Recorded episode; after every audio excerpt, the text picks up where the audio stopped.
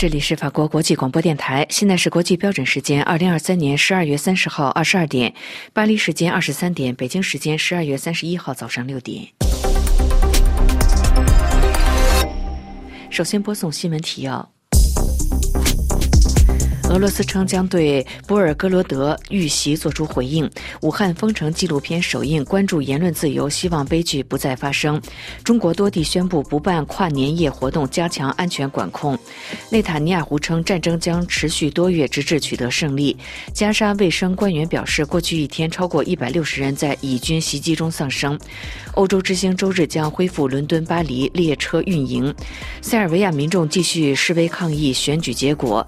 德国媒体。体报惊人预测，英国经济将超过德国，中国将成为全球最大经济体。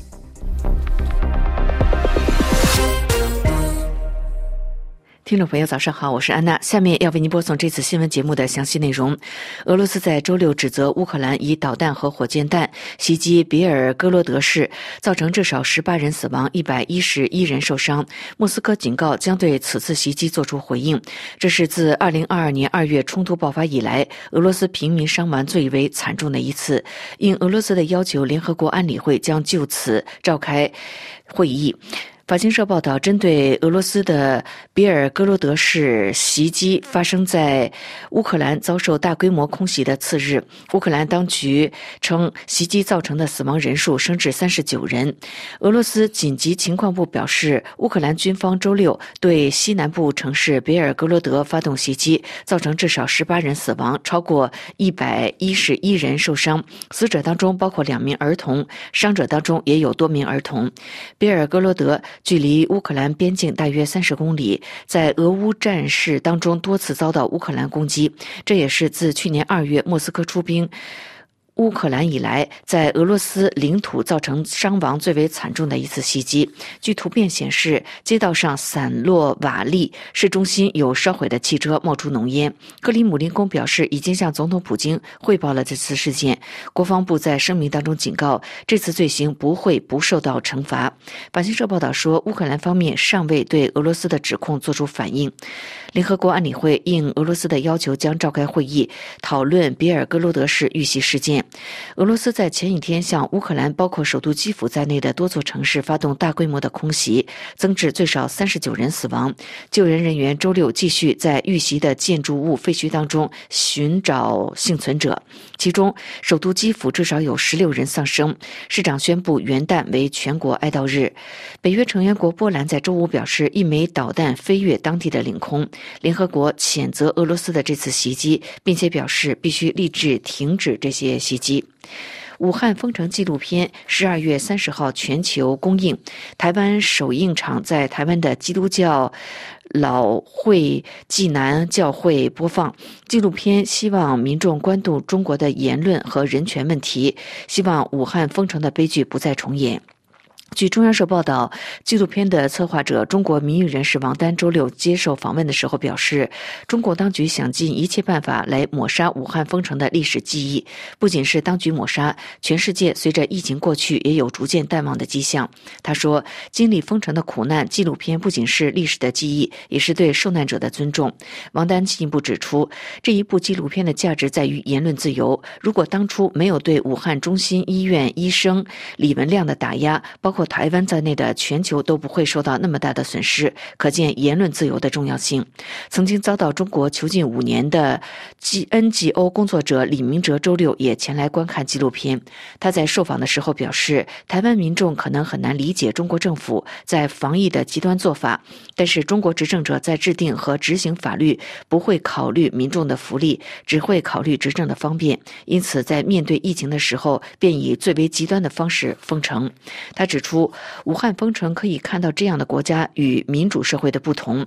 纪录片受访者之一杨敏在二零二三年六月逃亡荷兰，他在纪录片全球公映发来一段视频，表示他们这批人出来受到的苦难虽然很多，但是远比目前在中国的这些朋友。目前留在中国的这群人，他们的护照被长期管制，是不能出来的。杨敏呼吁关注中国人权和中国的异议人士，要求病毒溯源和言论自由。对话中国智库台湾分部执行长厉克王则表示，这部影片不仅仅是对武汉封城的回忆，更是对人权、言论自由和自由的关切。他呼吁一起关注中国人权和中国异议人士的处境，因为每一个故事都。反映一份渴望自由的心灵。根据对话中国智库发布的新闻稿，纪录片选择十二月三十号进行全球首映，因为这天代表着二零一九年十二月三十号李文亮首次向外警告的日子开始算起。随后，武汉便遭到封城一百零一天，到二零二零年四月八号正式解封为止。中国当局为了维稳，做出了许多违反人权、限制人民言论自由的问题。新闻稿还指出，这期间中共。共宣传系统至少发出了一百三十一条宣传指令，查禁系统至少删除了四十四篇媒体报道和二百二十九篇自媒体的文章，并且至少造成了六百三十八起文字狱。武汉封城纪录片是由王丹策划，以及一批志愿者自愿出资共同制作，希望能够向全球的观众展现武汉封城期间的真实的面貌。二零二四年的元旦将至，中国多地的官方宣布不组织跨年夜活动，其中就包括人气最高的上海外滩以及广州、武汉等城市的热点跨年景点。中国应急管理部要求各地加强跨年夜活动的安全管控，防范意外发生。综合九派新闻等中国媒体报道说，上海警方在二十六号宣布，上海的外滩外滩的。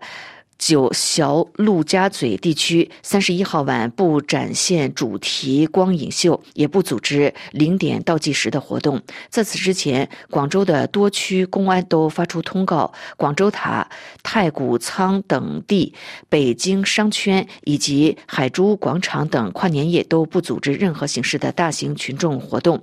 而南京的鸡鸣寺官方微博二十八号也发出通知，元旦期间不举行跨。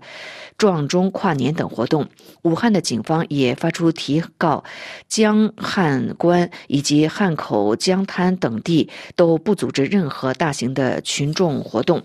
中国国家应急管理部在二十八号发生了元旦假期安全提示，要求各地关注集会活动的安全，表示元旦假期节庆以旅游、娱乐等活动增多，人流物流聚集，需要加强跨年夜重大活动的安全管控。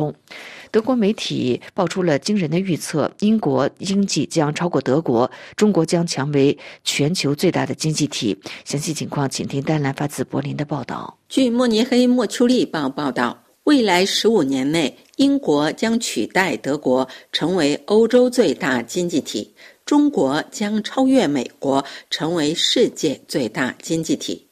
根据伦敦经济与商业研究中心的长期预测，德国正在失去动力。未来十五年内，英国将缩小与德国的差距，并扩大对法国的领先优势，成为欧洲最有实力的经济体。到二零三八年，英国国民生产总值增长率将稳定在一点六到一点八之间，这将帮助该国保持世界第六大经济体地位。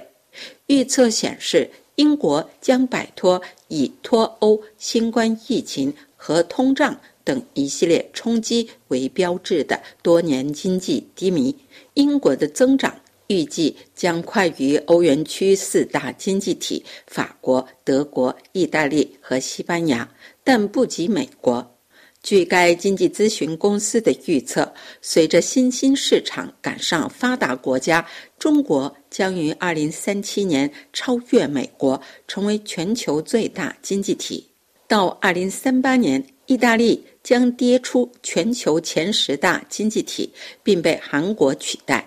美国和德国的排名将下降，而印度和巴西这两个人口众多的发展中国家将上升至前十名。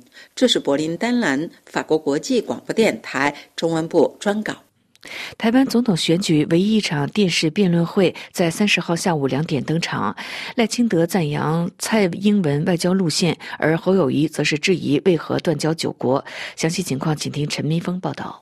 台湾总统选举唯一一场电视辩论会今天下午两点登场。媒体提问：台美关系是台湾外交的重中之重。如果当选，是否会延续目前蔡英文总统的外交路线，以及如何处理美中台关系？赖清德说，蔡英文的路线不循过去国民党的老路，以民主、自由、人权为价值，跟民主阵营站在一起。未来他会以过去的经验，特别是肖美琴过去担任美国大使，两人有非常好的基础，可以往这条路上继续前进。侯友谊则表示，如果蔡英文的路线这么好，为什么台湾会断了九个邦交国？为什么两岸不沟通、不对话、不交流，变成全世界公认、媒体报道世界最危险的地方，并让兵役延长一年？另外，赖清德借机批评国民党黑金，以及不应采取亲中的做法，把台湾的对外贸易跟市场锁进中国。对此，侯友谊说：“民进党执政八年，如果国民党有黑金，为什么不办？”至于 ECFA，他说，民进党执政并没有停止，依赖度还是百分之三十五。早期民进党批评两岸直航，曾说会导致台湾的男生找不到工作，女生找不到老公，子孙都去黑龙江。事实上并没有，所以不要看国民党做得好，就说国民党亲中。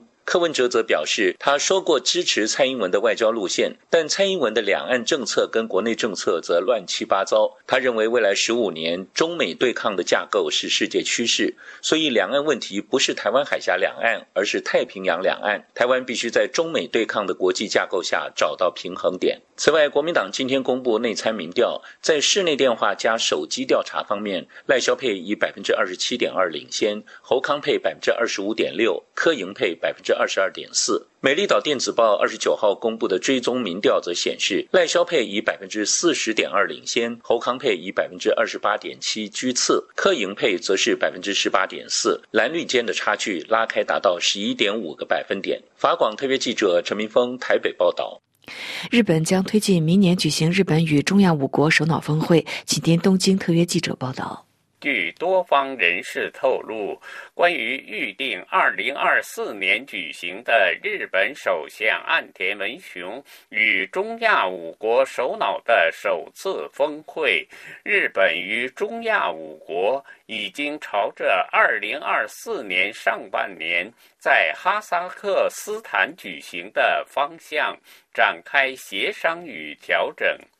中亚五国为前苏联中的国家，与俄罗斯在历史上和经济上关系深远，并在安全保障方面与俄罗斯持续合作。最近被西方一些国家称为俄罗斯的后院。去年六月到今年十一月。普京在不到一年半的时间内就遍访中亚五国，五国与中国的关系也比较密切。不过，在俄乌冲突爆发后，这些国家都加强了探索多元外交的动向。日本与五国从二零零四年以来。持续实施部长级对话。日本外相上川洋子当地时间九月二十日在纽约会见了正在纽约访问的哈萨克斯坦外长努尔特列武。就在部长级对话框架迎来二十周年的二零二四年里。协调举行日本与中亚五国的首脑峰会达成一致。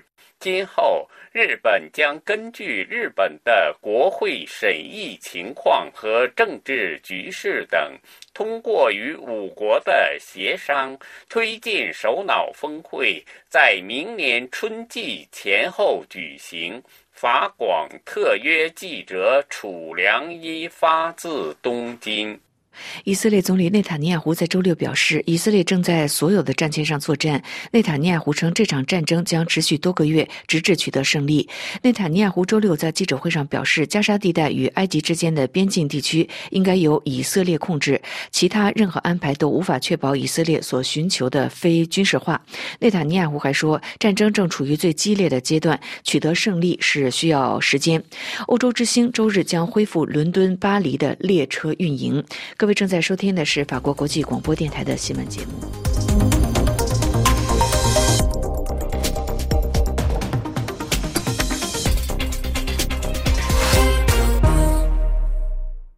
听众朋友，接下来请听要闻分析。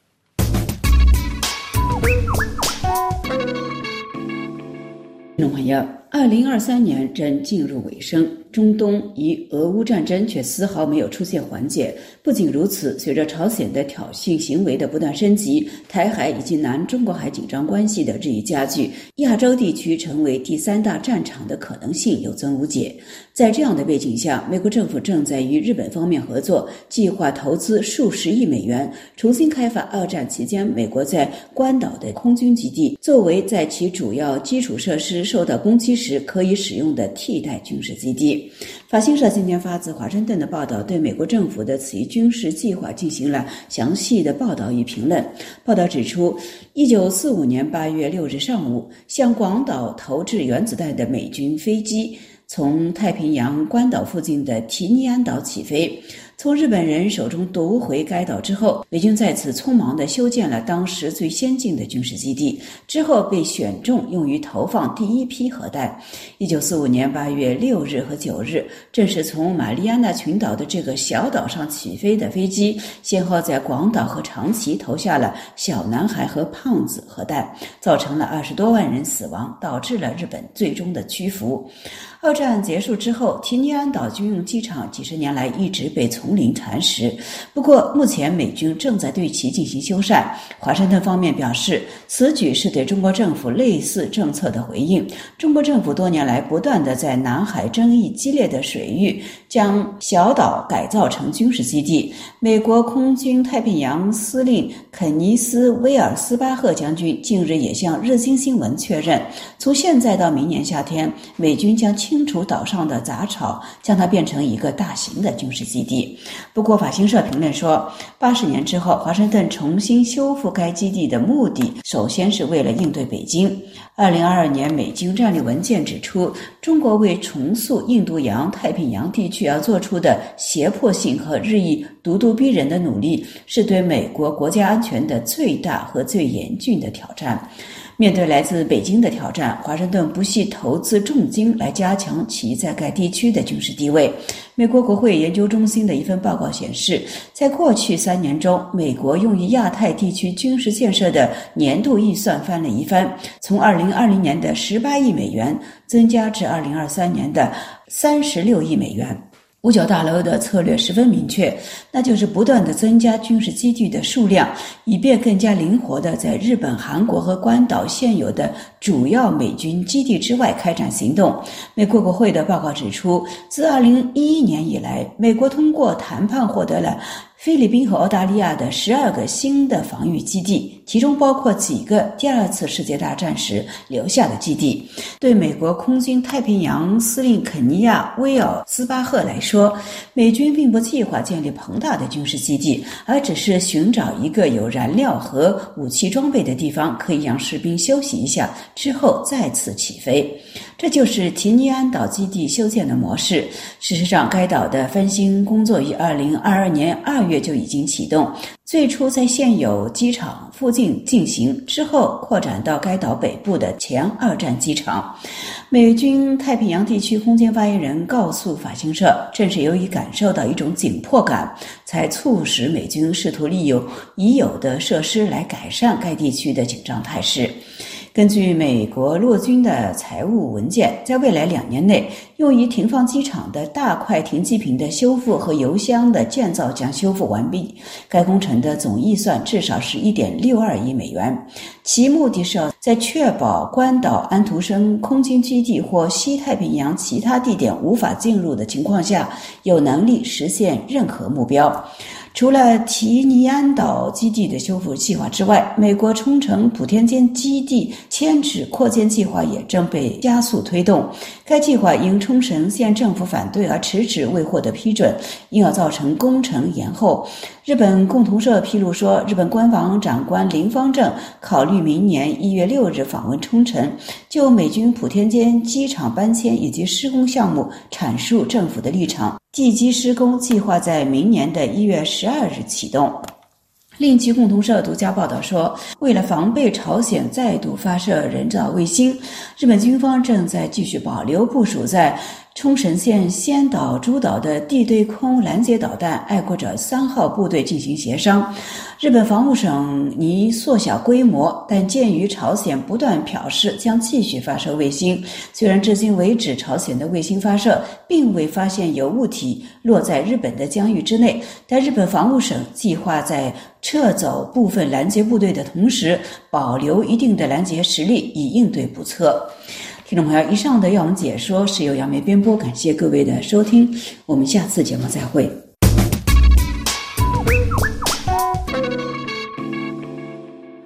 这里是法国国际广播电台，下面请听罗拉主持的法国报纸摘要。各位听众，今天十二月三十日周六，法国报纸有与中国相关的报道。中共中央外事闭门会议结束，习近平讲话中强调要坚持中央统一领导，并要求中国外交要有战斗精神。在空缺两个月后，中国人大任命中国新防长董军。在经济方面，有中欧重视中亚这条新商路。北京周三、周四举行闭门中共中央外事工作会议，习近平出席并讲话。回声报指出，本次会议不同寻常，属于中国对外事工作领域最高规格会议。上一次类似会议是在2018年举行，随后发生了中美贸易战、新冠疫情和乌克兰危机等，让全球供应链也受到了影响。该报指出，在为期两天的中共外事高级别会议上，习近平。向中国外事工作如通过新丝绸之路取得了进展进行致敬，并赞扬自己在外交方面的领导力，称自从2013年担任国家主席以来，在过去的十年中克服了各种困难和挑战。习近平承诺中国外交将迈上新台阶，他重申了一些基本原则，如过去所采取的方向将继续下去，甚至可能会扩大，就是坚持原则，在影响人类。未来和世界发展方向的重大问题上，我们必须毫不含糊地表明我们的立场，要赢得世界上绝大多数国家的支持。回声报指出，这被认为是含蓄地批评美国。回声报报道，在本次中央外事工作会议上，习近平再次强调，必须毫不动摇地坚持外交大权在中共中央，坚持党中央的统一领导，进一步强化。党领导外交工作体制，该报评论认为，这使得中国的外交官几乎没有回旋余地，也再次确认了习近平对中国外交政策的掌控。而且，习近平强调要有战斗精神，反对一切政治恐吓行为等。另外，法国各报分别报道，中国前海军司令员董军接任新国防部长一职，接替在今年十月突然被免职的李尚福。法新社引述中国官方的报道指出，中国第十四届全国人大常委会第七次会议二十九日下午在北京人民大会堂闭幕。闭幕会议前，经过表决，决定任命董军为新任的中国国防部长，接替前任部长李尚福，填补空缺两个月的中国防长一职。不过，北京当局未提出官官方解释来说明李尚福为何遭到免职。他在担任防长仅五个月后就突然从中国政治舞台上消失，也引发各界关注。另外，《世界报》刊登长篇报道，解析连接中国与欧盟之间的一条新的商业路线——中亚走廊，就是为了避开俄罗斯、伊朗和越来越不安全的红海。现在，中欧之间出现了一条新的代替路线——中欧走廊。这条新的商贸路线跨越南高加索国家，包括哈萨克斯坦、格鲁吉亚、阿塞拜疆等，连接里海和黑海。该报写道，在2022年，穿越这条中亚新商贸路线的集装箱货运量比前一年增加了百分之三十三但在二零二三年的前八个月，由于中亚走廊交通堵塞，运输量下降了百分之三十七。因此，相关部门认为必须改善这条商贸运输路线的基础设施。根据欧洲复兴开发银行2024年6月发布的预测显示，如果投资至少185亿美元，这会将欧洲与中国之间的运输时间缩短到13天。那么，到2040年，连接中欧的这条中亚走廊的运输量将从每年2万个集装箱增至13万个，甚至达到86.5万个。这也显示全球化正在重塑，而不是减速。该报指出，欧盟布鲁塞尔也在关注连接中欧之间这条商业运输路线。中亚走廊也被称为跨里海国际运输线，目前已经初具规模，而且不需要经过俄罗斯，为中欧之间的铁路运输提供了为数不多的选择。中国政府同样重视南高加索地区的投资，特别是在俄乌爆发战争后。格鲁吉亚与中国在2023年签署了战略合作伙伴关系。一家中国新加坡财团可能投资格鲁吉亚的一座深水港，属于南高加索走廊的战略要地。而且，格鲁吉亚在今年12月已经获得加入欧盟的候选国地位。分析指出，近两个世纪以来，中亚与外部世界的联系完全依靠向北通过俄罗斯。如今，中国正在通过铁路、公路贸易发展相互连通，从而改变了这一格局。各位听众，今天的法国报纸摘要节目由罗拉编辑播报，感谢各位的收听，也感谢法广技术人员的合作。我们在下次节目中再会。这里是法国国际广播电台，接下来是专题节目时间。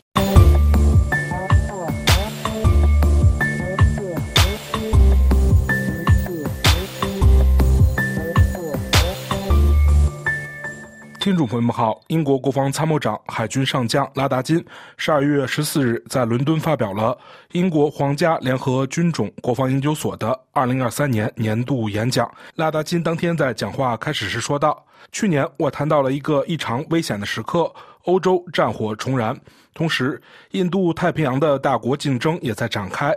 现在我们再次来到这里，又是一年年末。”又是一系列同样深刻的事态发展，有些事态发展令人震惊和恐惧，比如以色列发生的野蛮袭击；有些事态发展则令人沮丧的司空见惯，以至于世界几乎没有停下脚步去关注。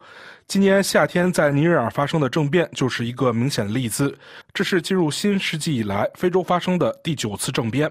随着今年即将结束，安全前景比十二个月前则更加危险。而我是一个以乐观为著称的人，人们经常问我是什么让我夜不能寝。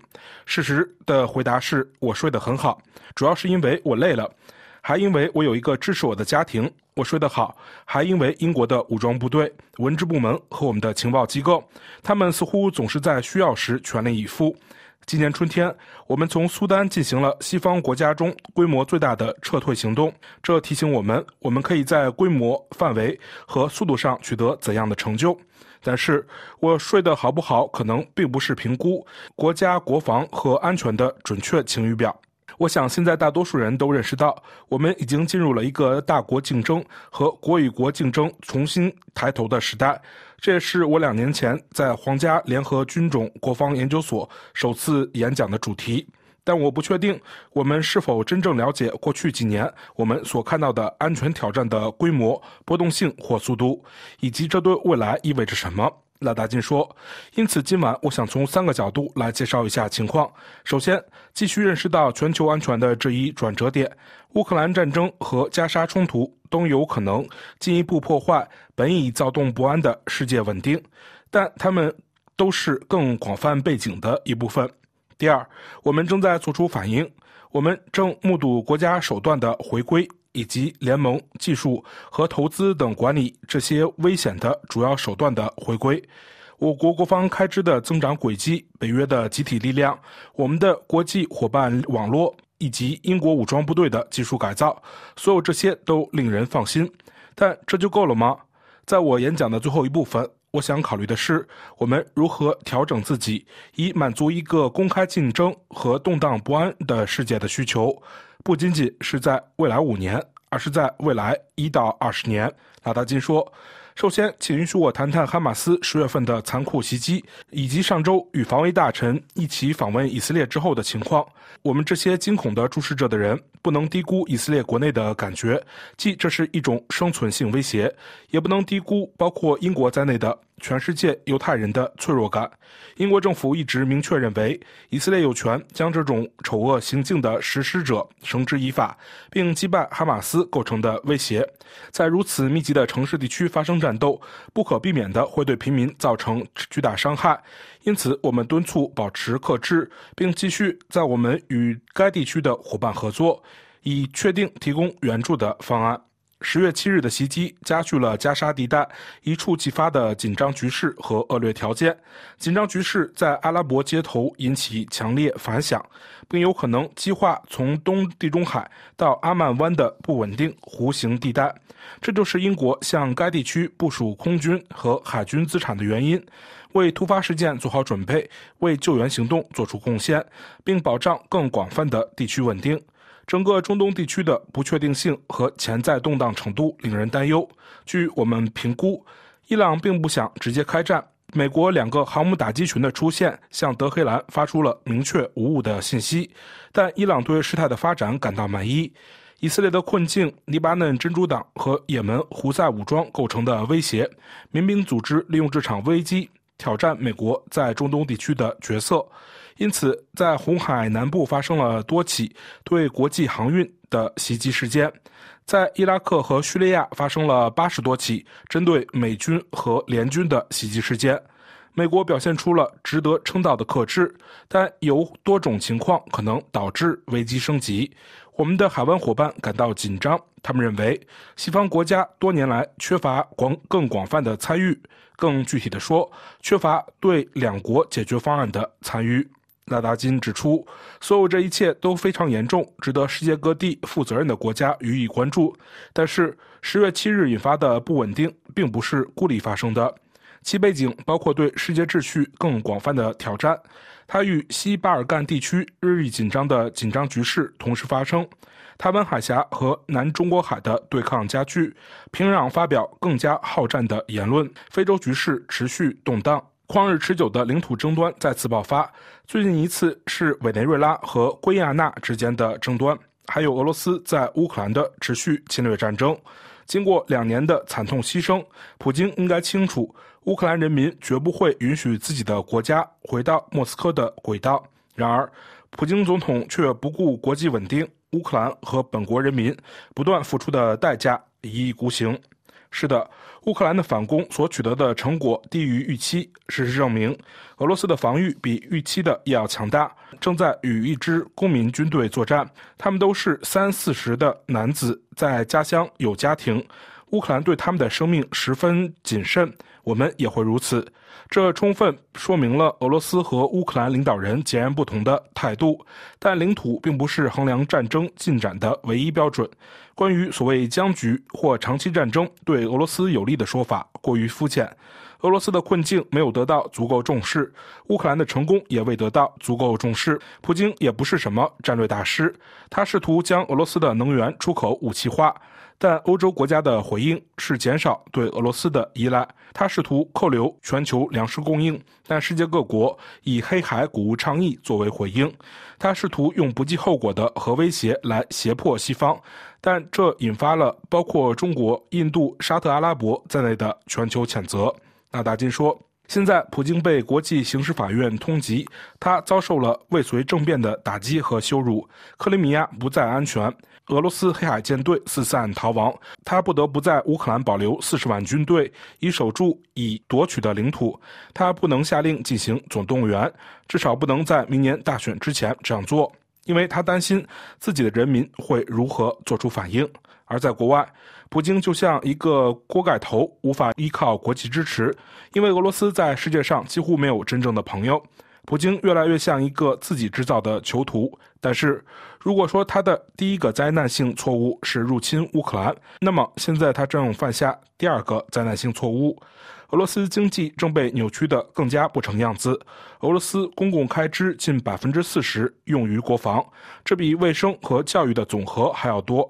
而我们上一次看到这样的水平，还是在冷战结束、苏联解体的时候。这对俄罗斯及其人民来说是灾难性的。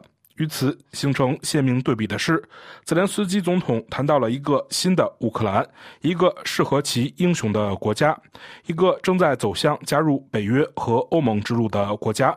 这个国家代表了俄罗斯所没有的一切：自信、充满活力、民主、创新、向世界开放，一个受到国际社会尊重和为拥护的国家，一个有未来的国家。这就引出了我要说的第二点：随着各国为支持全世界的共同利益而转变和结盟，并寻求使用所有的权力工具，国策的回归。请看美国和其他国家是如何寻求与印度接触以制衡中国的，拜登总统又是如何在戴维营接待日本和韩国的领导人。再看看欧洲各国是如何愿意投入约五千亿欧元来补贴本国公民度过去年冬天的能源危机，使他们不再使用俄罗斯的天然气，从而使普京失去了他所寻求的影响力。赖大金说，英国还在重新学习外交艺术，这包括与日本达成的广岛协定、与韩国达成的唐宁街协议、与美国达成的大西洋宣言，向加入北约的瑞典和芬兰提供安全保障，领导联合远征军，以及在布莱切利公园主办的人工智能峰会。俄罗斯的侵略继续激起非同寻常的反应，整个欧洲的国防开支都在增长。二零二二年，这一数字达到了近两千八百亿英镑，比十年前增加了百分之三十。芬兰增长了百分之三十六，瑞典增长了百分之十二，波兰增长了百分之十一。纳达金说：“当我们与北约站在一起时，我们利用了三十一个国家，很快将变成三十二个的经济、外交、人口以及工业和技术力量。我们的。” GDP 总和是俄罗斯的二十倍。我们的十四万正规军将成为三百万男女部队的一部分，后备役人数甚至更多。如果我们团结一起，坚持到底，俄罗斯必败，乌克兰必胜。如果我们退一步看，我们在每一个例子中看到的，都是一个自信的利用其集体力量来支持全球安全的国际社会。我们应该以这种方式来应对一个竞争更加激烈的世界。拉达金说：“如果我们将目光投向军事工具，我们会看到，相对于俄罗斯和我们面临的更广泛的威胁，英国武装部队正变得更加致命和有效。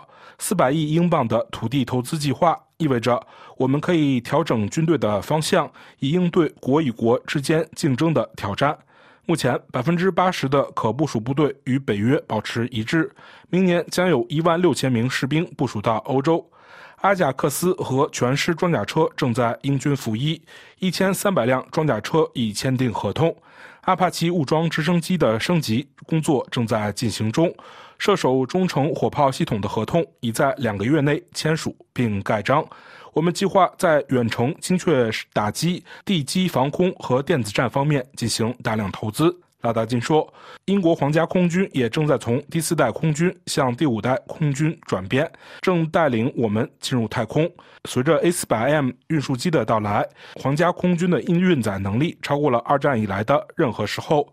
P8 海神反潜巡逻机、E7 预警机和保护者无人机的组合，使用于情报监视、目标截获和侦察的机型增加了百分之三十。”英国皇家海军再次成为航母海军，伊丽莎白女王号和威尔士亲王号今年秋天都将出海。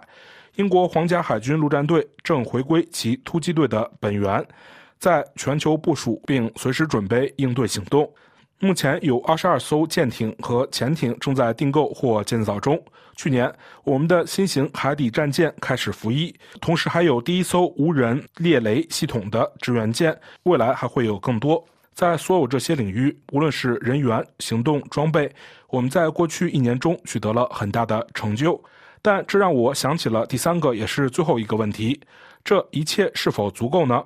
这是一个异常危险的时代，我们正在通过发挥自己的作用来维护和加强全球体系，并通过我们人员的承诺和专业精神来应对。但我们应该担心的不仅仅是骇人听闻的暴力或领土争夺，意识形态的斗争背景和紧张的民主政体吱吱作响的阵痛，也使国际体系承受着巨大的压力。尤其令人担心的是。自柏林墙倒塌以来，一直伴随着我们的安全架构正在缓慢瓦解。我们这一代人可能认为这是理所当然的，但它正在崩溃。今年，俄罗斯退出或终止了全面禁止核试验条约、欧洲常规武装力量条约和俄罗斯与美国之间仅存的核军备控制条约及新削减战略武器条约。俄罗斯对乌克兰的侵略导致其被逐出欧洲委员会，退出巴伦支海理事会，暂停与北极理事会的合作。如果我们向东走，可能制约印太地区大国竞争的相应框架则完全不存在。当你把新出现的大国竞争、缺失和衰落的安全架构，再加上技术变革的步伐、人工智能的出现、气候变化的影响、自然资源的竞争、移民、健康不安全。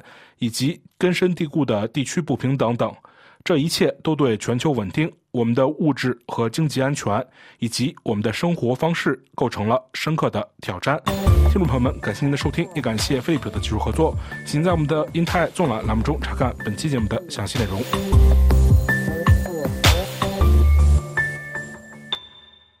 这里是法国国际广播电台，听众朋友，在明天专题节目时间要为您安排播出《聚焦非洲》，欢迎收听。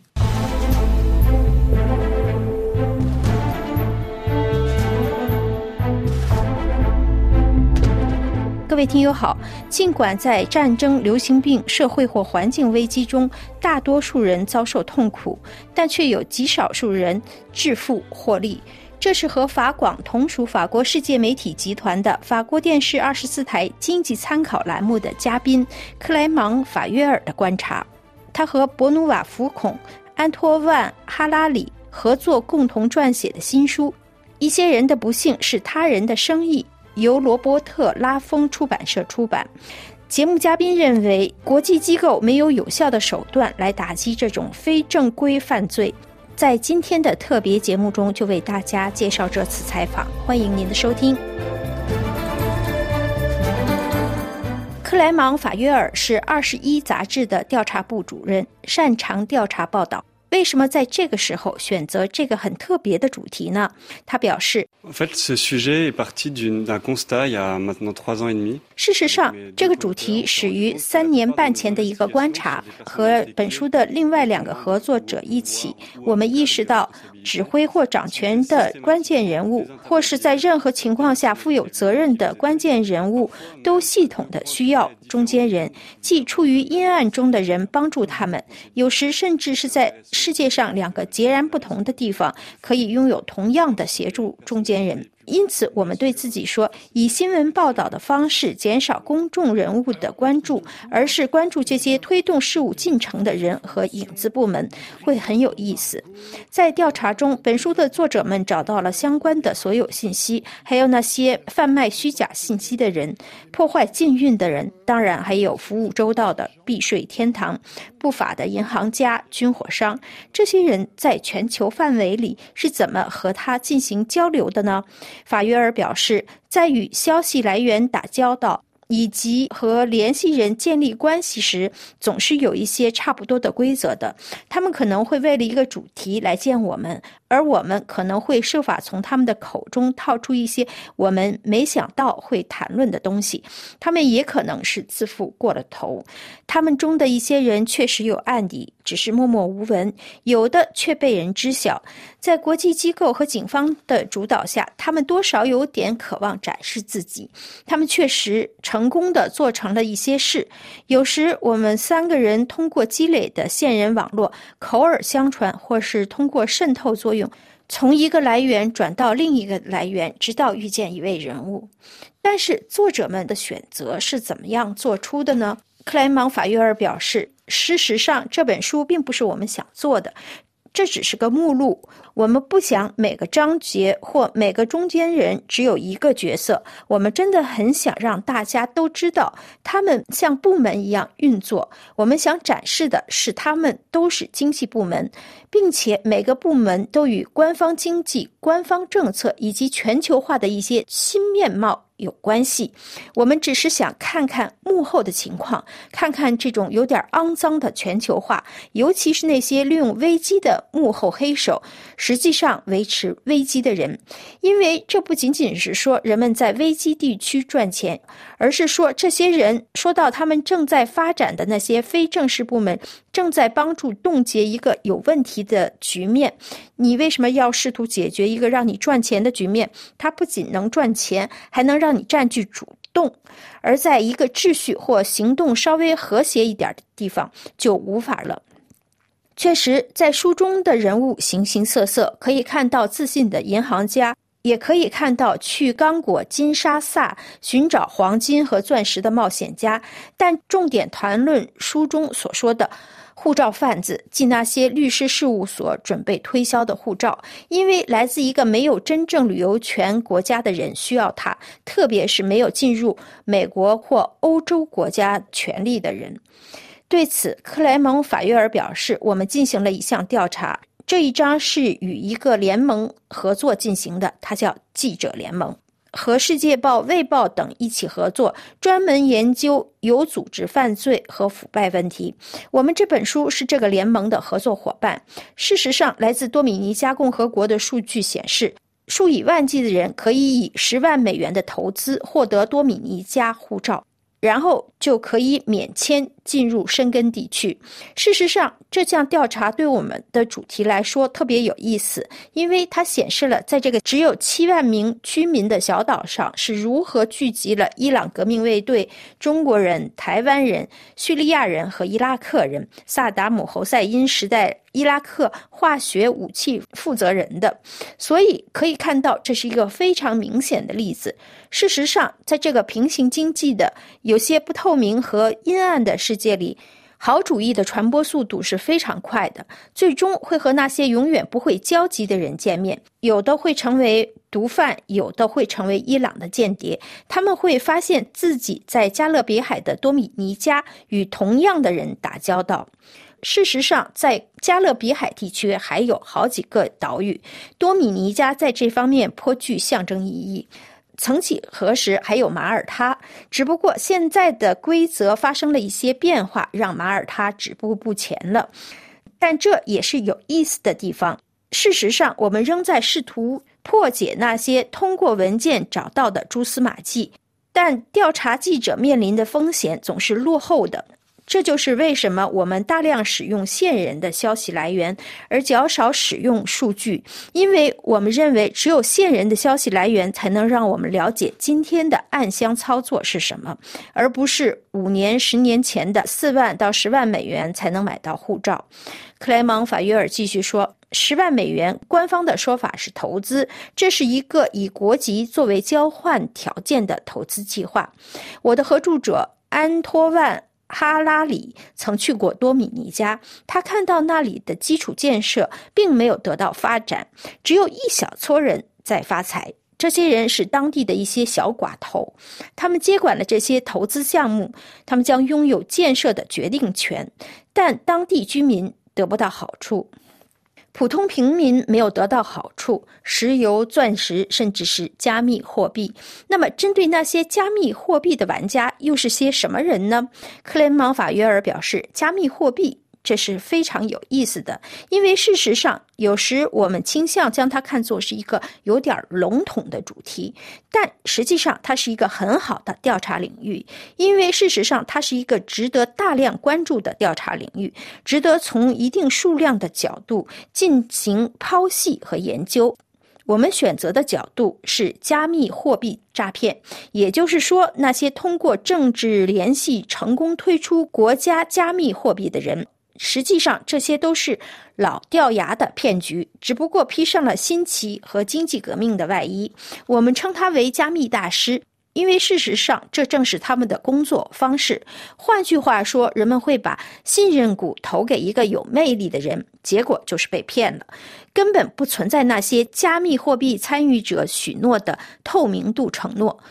针对危机中出现的暴发户、安保官员，以及在那些国家显然不提供安保的地区向你兜售安全保障的人呢？克莱芒法约尔解释说，在安保官员这一方面特别有意思，因为他让我们从西方世界的秩序视野中退后一步。事实上，当我们退一步，在这种情况下，我们去了巴格达，去了大马士革，去了这个动荡的地区，我们看到，事实上有一些人怎么说是安全权贵，军方将领们发现了自己的权势，然后他们受到安全公司、监控公司的追捧。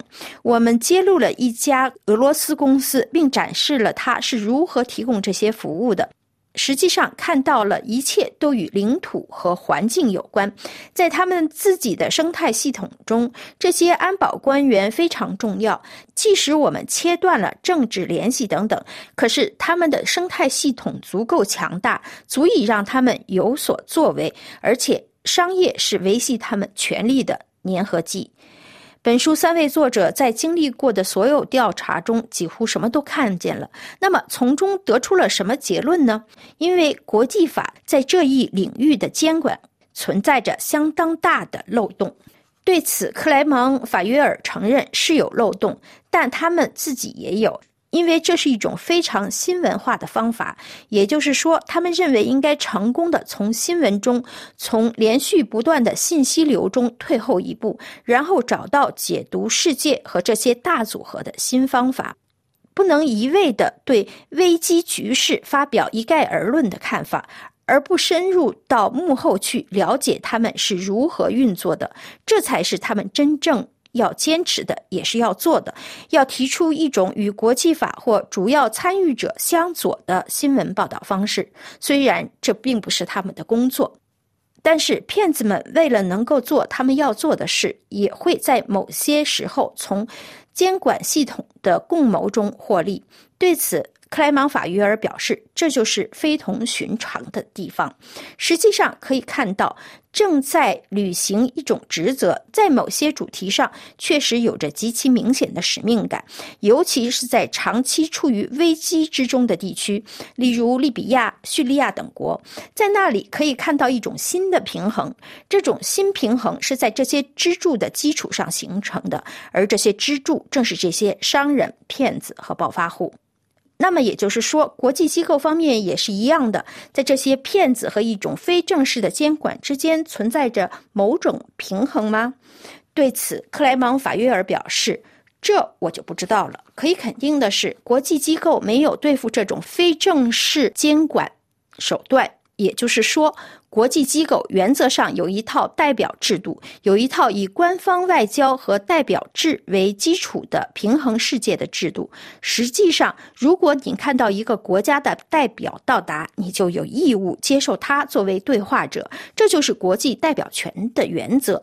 但另一方面，我们要说的是，不要再天真了，试着去理解天真。是的，有很多天真，很多，因为事实上，我们要么是处于一种不想和那些不可来往的人进行讨论的外交中，要么是处于一种认为对话者忽然间成为可接受的人的外交中，而事实上没有介于两者之间的状态，也没有现实的方法来理解什么赋予我们对话者的合法性。针对经济参考栏目最后的一个提问：哪个大陆受到这些骗子影响最大，受害者最多？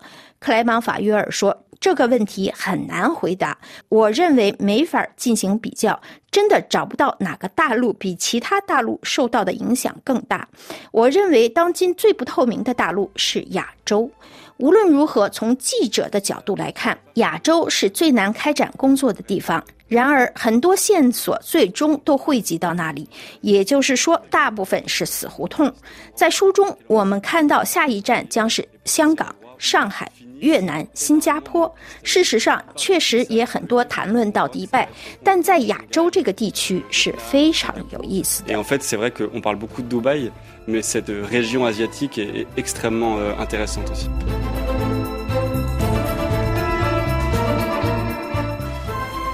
各位听友，以上您听到的是今天的特别节目。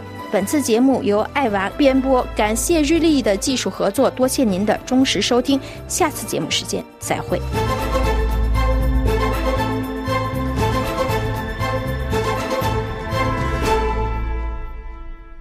这里是法国国际广播电台，听众朋友，在明天专题节目时间要为您安排播出欧洲思想长廊和法语教学，欢迎收听。L'affaire du coffret. 54e. 安娜和娜迦既是老同学，又是同行，因为她在马赛博物馆做有关浪漫主义的研究。 Dis Lucas, qu'est-ce qu'il y a d'autre sur ce mini-disque Tiens, tu veux écouter Le voilà.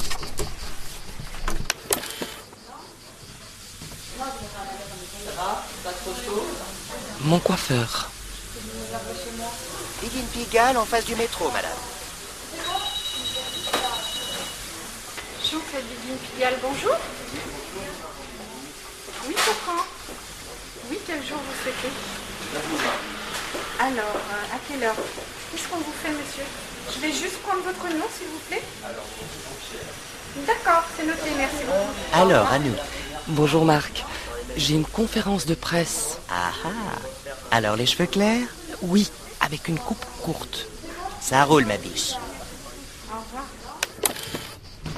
Ah, Nadia et Marc sont coiffeurs. Avec une coupe courte. Ça roule, la Oh, la coquette. Le coiffeur, c'était pour la conférence, mais aussi pour être belle pour toi, Lucas. Et Jean-Pierre? Lucas, si tu es intelligente, tu comprendras que c'est toi qu'elle aime.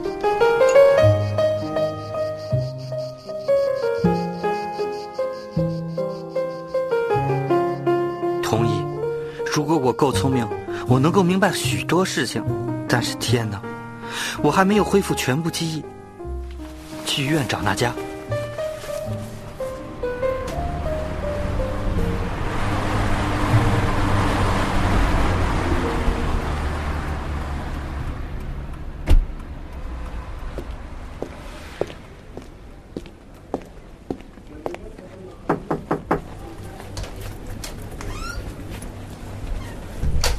Bonjour.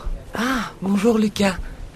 Euh, je te présente le docteur Mon, ophtalmologue. Enchanté, docteur. Ça va bien? Nadia n'est pas aveugle? Si elle se repose, elle verra peut-être. Pardon? Elle doit se reposer, dormir et ne pas travailler. Et pas d'émotion. Lucas s'occupera de moi, docteur. Euh, tu sais, je sortirai demain. Tu viendras?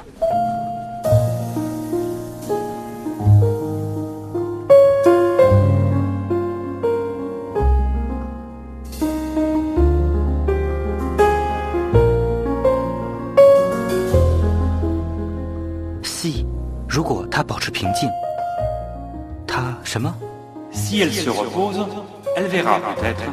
他 verra，看看，动词将来时。哦，明白了，je verrai，elle verra，这是动词 voir，看见。Je sortirai demain.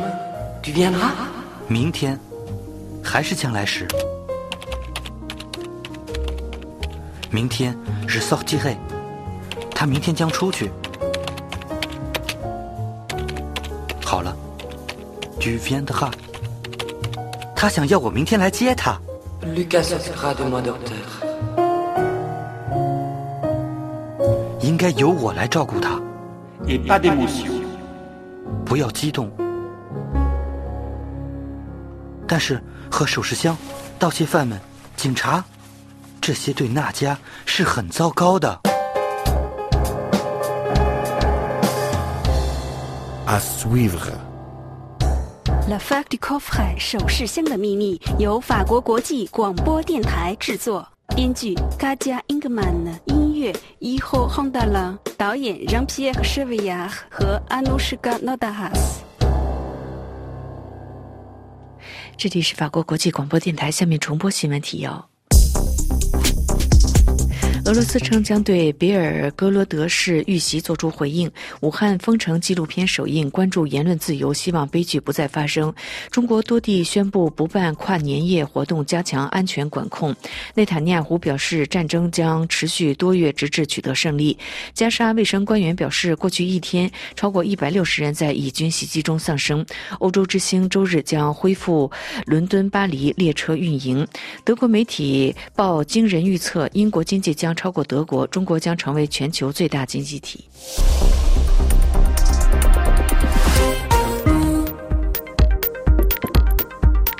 听众朋友，法国国际广播电台的这次中文节目是由安娜为您主持，要感谢日历的技术合作，也谢谢您的收听。